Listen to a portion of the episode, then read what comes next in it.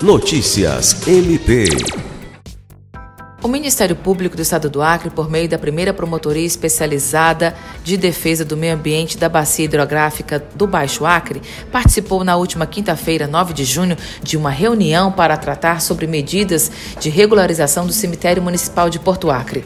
Durante o encontro, o Ministério Público e os representantes da prefeitura do município debateram sobre questões que têm dificultado o processo de regularização do cemitério municipal.